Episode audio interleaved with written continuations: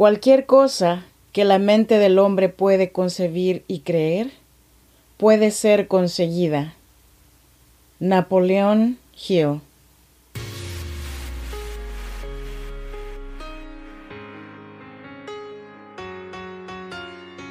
En cada situación difícil hay una mujer que decidió ser fuerte y salir adelante. Si eres madre soltera, soñadora y sientes el peso del mundo sobre tus hombros, este podcast es para ti. A continuación, Freda Hunda, una mujer como tú que a través de sus historias te ayudará a que encuentres la mejor versión de ti, porque este no es el día para que te des por vencida, al menos hoy no. Así que te damos la bienvenida. Tranquila mujer, respira.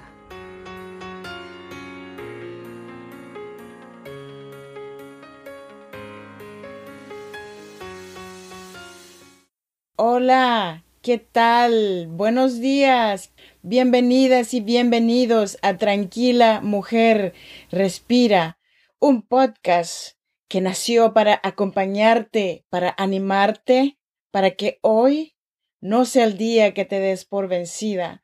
Al menos hoy, no. Si no me conoces, yo soy Freda Hunda. Te saludo cordialmente desde Sacramento, California.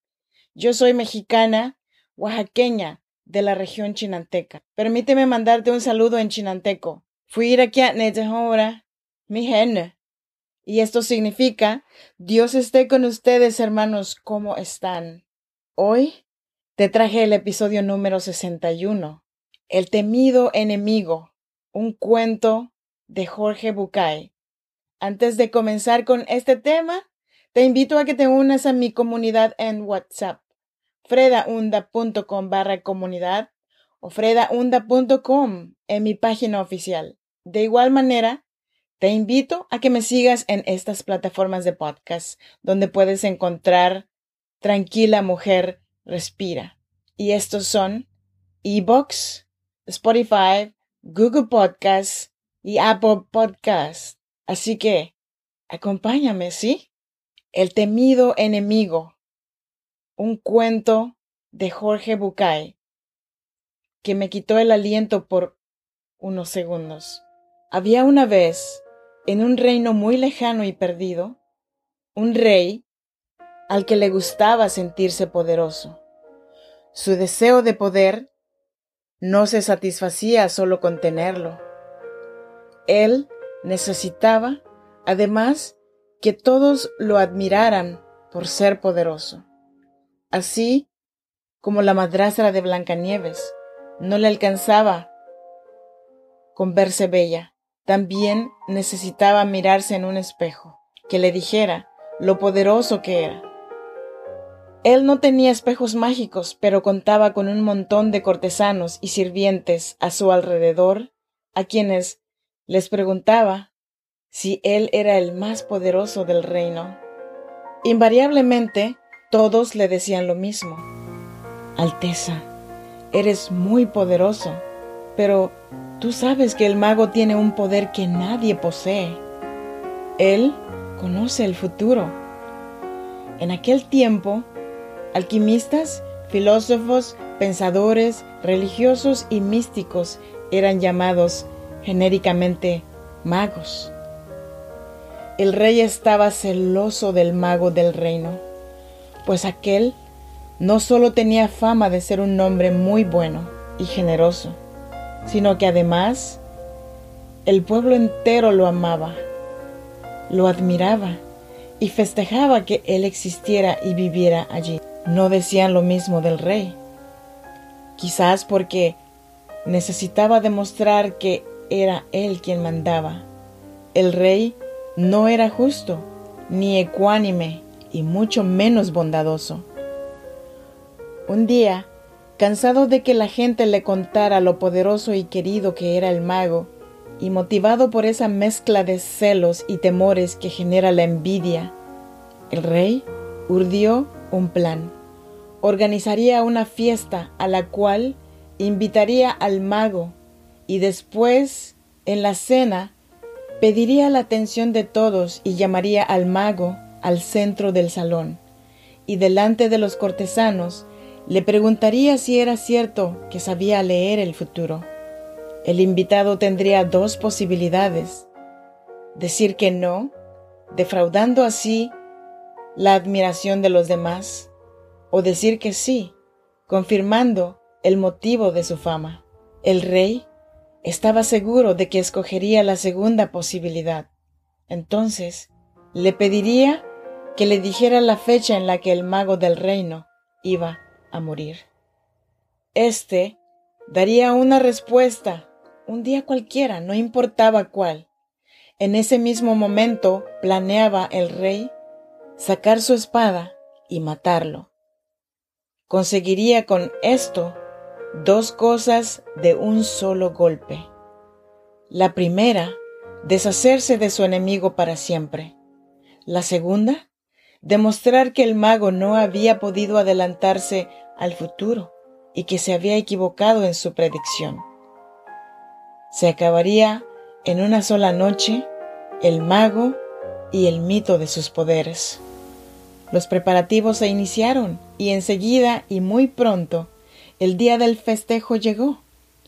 Después de la gran cena, el rey hizo pasar al mago al centro y ante el silencio de todos le preguntó, ¿Es cierto que puedes leer el futuro?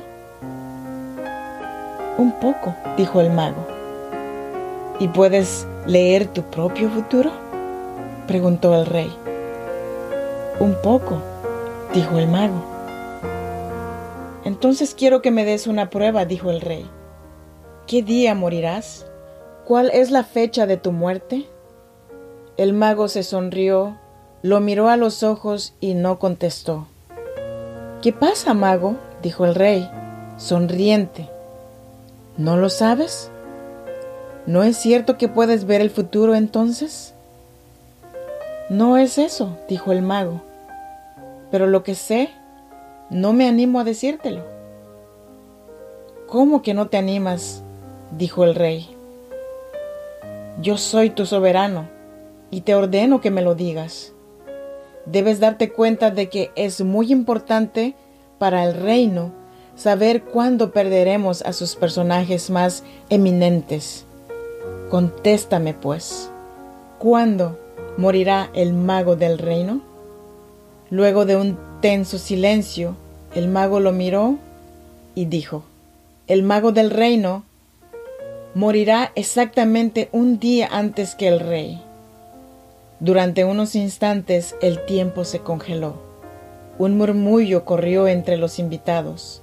El rey siempre había dicho que no creía en los magos ni en las adivinaciones, pero lo cierto es que no se animó a matar al mago. Lentamente, el soberano bajó los brazos y se quedó en silencio. Los pensamientos se agolpaban en su cabeza. Se dio cuenta de que se había equivocado. Su odio había sido el peor consejero. Alteza, te has puesto pálido. ¿Qué sucede?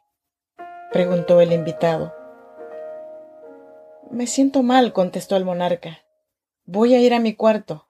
Te agradezco que hayas venido. Y con un gesto confuso giró en silencio, encaminándose a sus habitaciones. El mago era astuto. Había dado la única respuesta que evitaría su muerte. Había leído su mente. La predicción no podía ser cierta. Pero, ¿y si lo fuera? Estaba aturdido. Se le ocurrió que sería trágico que le pasara algo al mago camino a su casa. El rey volvió sobre sus pasos y dijo en voz alta, Mago, eres famoso en el reino por tu sabiduría. Te ruego que pases esta noche en el palacio, pues debo consultarte por la mañana algunas decisiones reales.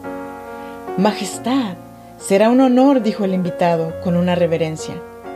El rey dio órdenes a sus guardias personales para que acompañaran al mago hasta las habitaciones de huéspedes en el palacio y para que custodiasen su puerta, asegurándose de que nada le pasara. Esa noche, el soberano no pudo conciliar el sueño. Estuvo muy inquieto, pensando qué pasaría si el mago le hubiera caído mal la comida, si se hubiera hecho daño accidentalmente durante la noche o simplemente le hubiera llegado su hora. Bien temprano en la mañana, el rey golpeó en las habitaciones de su invitado. Él nunca en su vida había pensado en consultar ninguna de sus decisiones, pero esta vez, en cuanto el mago lo recibió, hizo la propuesta. Necesitaba una excusa. Y el mago, que era un sabio, le dio una respuesta correcta y creativa. El rey, casi sin escuchar la respuesta, alabó a su huésped por su inteligencia y le pidió que se quedara un día más, supuestamente para consultarle otro asunto. Obviamente, el rey solo quería asegurarse de que nada le pasara. El mago, que gozaba de la libertad que solo conquistan los iluminados, aceptó. Desde entonces, todos los días por la mañana o por la tarde, el rey iba hasta las habitaciones del mago para consultarlo y lo comprometía para una nueva consulta al día siguiente. No pasó mucho tiempo antes de que el rey se diera cuenta de que los consejos de su nuevo asesor eran siempre acertados y terminaría casi sin notarlo teniéndolos en cuenta en cada una de sus decisiones. Pasaron los meses y luego los años y como siempre, estar cerca del que sabe vuelve el que no sabe más sabio. Así fue. El rey poco a poco se fue volviendo más y más justo. Ya no era despótico ni autoritario. Dejó de necesitar sentirse poderoso y seguramente por ello dejó de necesitar demostrar su poder y empezó a aprender que la humildad también podía ser ventajosa. Empezó a reinar de una manera más sabia y bondadosa, y luego que su pueblo empezó a quererlo como nunca lo había hecho antes, el rey ya no iba a ver al mago investigando por su salud, iba realmente para aprender, para compartir una decisión o simplemente para charlar porque el rey y el mago habían llegado a ser excelentes amigos. Un día, a más de cuatro años de aquella cena, sin motivo, el rey recordó aquel plan que alguna vez urdió para matar al mago, entonces su más odiado enemigo, y se dio cuenta que no podía seguir manteniendo ese secreto sin sentirse un hipócrita. El rey tomó coraje y fue hasta la habitación del mago, golpeó la puerta y apenas entró le dijo, Hermano, tengo algo que contarte que me oprime el pecho. Dime, dijo el mago, y alivia tu corazón. Aquella noche cuando te invité a cenar y te pregunté sobre tu muerte, yo no quería en realidad saber sobre tu futuro. Planeaba matarte frente a cualquier cosa que me dijeras, porque quería con tu muerte inesperada desmitificar para siempre tu fama de adivino. Te odiaba porque todos te amaban. Estoy tan avergonzado. Aquella noche no me animé a matarte y ahora que somos amigos y más que amigos, hermanos, me aterra pensar lo que hubiera perdido si lo hubiese hecho. Hoy he sentido que no puedo seguir ocultando mi infamia necesito decirte todo esto para que tú me perdones o me desprecies, pero sin ocultamientos. El mago lo miró y le dijo, Has tardado mucho tiempo en decírmelo, pero de todas maneras me alegra que lo hayas hecho, porque esto es lo único que me permitirá decirte que ya lo sabía. Cuando me hiciste la pregunta y bajaste tu mano sobre el puño de tu espada, fue tan clara tu intención que no hacía falta adivino para darse cuenta de lo que pensabas hacer. El mago sonrió y puso su mano en el hombro del rey. Como justo pago a tu sinceridad, debo decirte que yo también te mentí. Te confieso hoy que inventé esa absurda historia de mi muerte antes de la tuya, para darte una lección, una lección que recién hoy estás en condiciones de aprender. Quizás la más importante cosa que yo te haya enseñado nunca. Vamos por el mundo odiando y rechazando aspectos de los otros y hasta de nosotros mismos que creemos despreciables, amenazantes e inútiles. Y sin embargo, si nos damos tiempo, terminaremos dándonos cuenta de lo mucho que no nos gustaría vivir sin aquellas cosas que en un momento rechazamos. Tu muerte, mi querido amigo, llegará justo el día de tu muerte y ni un minuto antes. Es importante que sepas que yo estoy viejo y que mi día seguramente se acerca. No hay ninguna razón para pensar que tu partida está atada a la mía. Son nuestras vidas las que se han ligado, no nuestras muertes. El rey y el mago se abrazaron y festejaron brindando por la confianza que cada uno sentía en esta relación que habían sabido construir juntos. Cuenta la leyenda que misteriosamente esa misma noche el mago murió en su sueño. El rey se enteró de la mala noticia a la mañana siguiente y se sintió desolado. No estaba angustiado por la idea de su propia muerte. Había aprendido del mago a despejarse hasta de su permanencia en el mundo. Estaba triste simplemente por la muerte de su amigo. Qué coincidencia extraña había hecho que el rey pudiera contarle esto justo la noche anterior a su muerte. Tal vez, de alguna manera desconocida, el mago había hecho que él pudiera decirle esto para quitarle su fantasía de morirse un día después. Cuentan que el rey se levantó y con sus propias manos cavó en el jardín bajo su ventana una tumba para su amigo, el mago.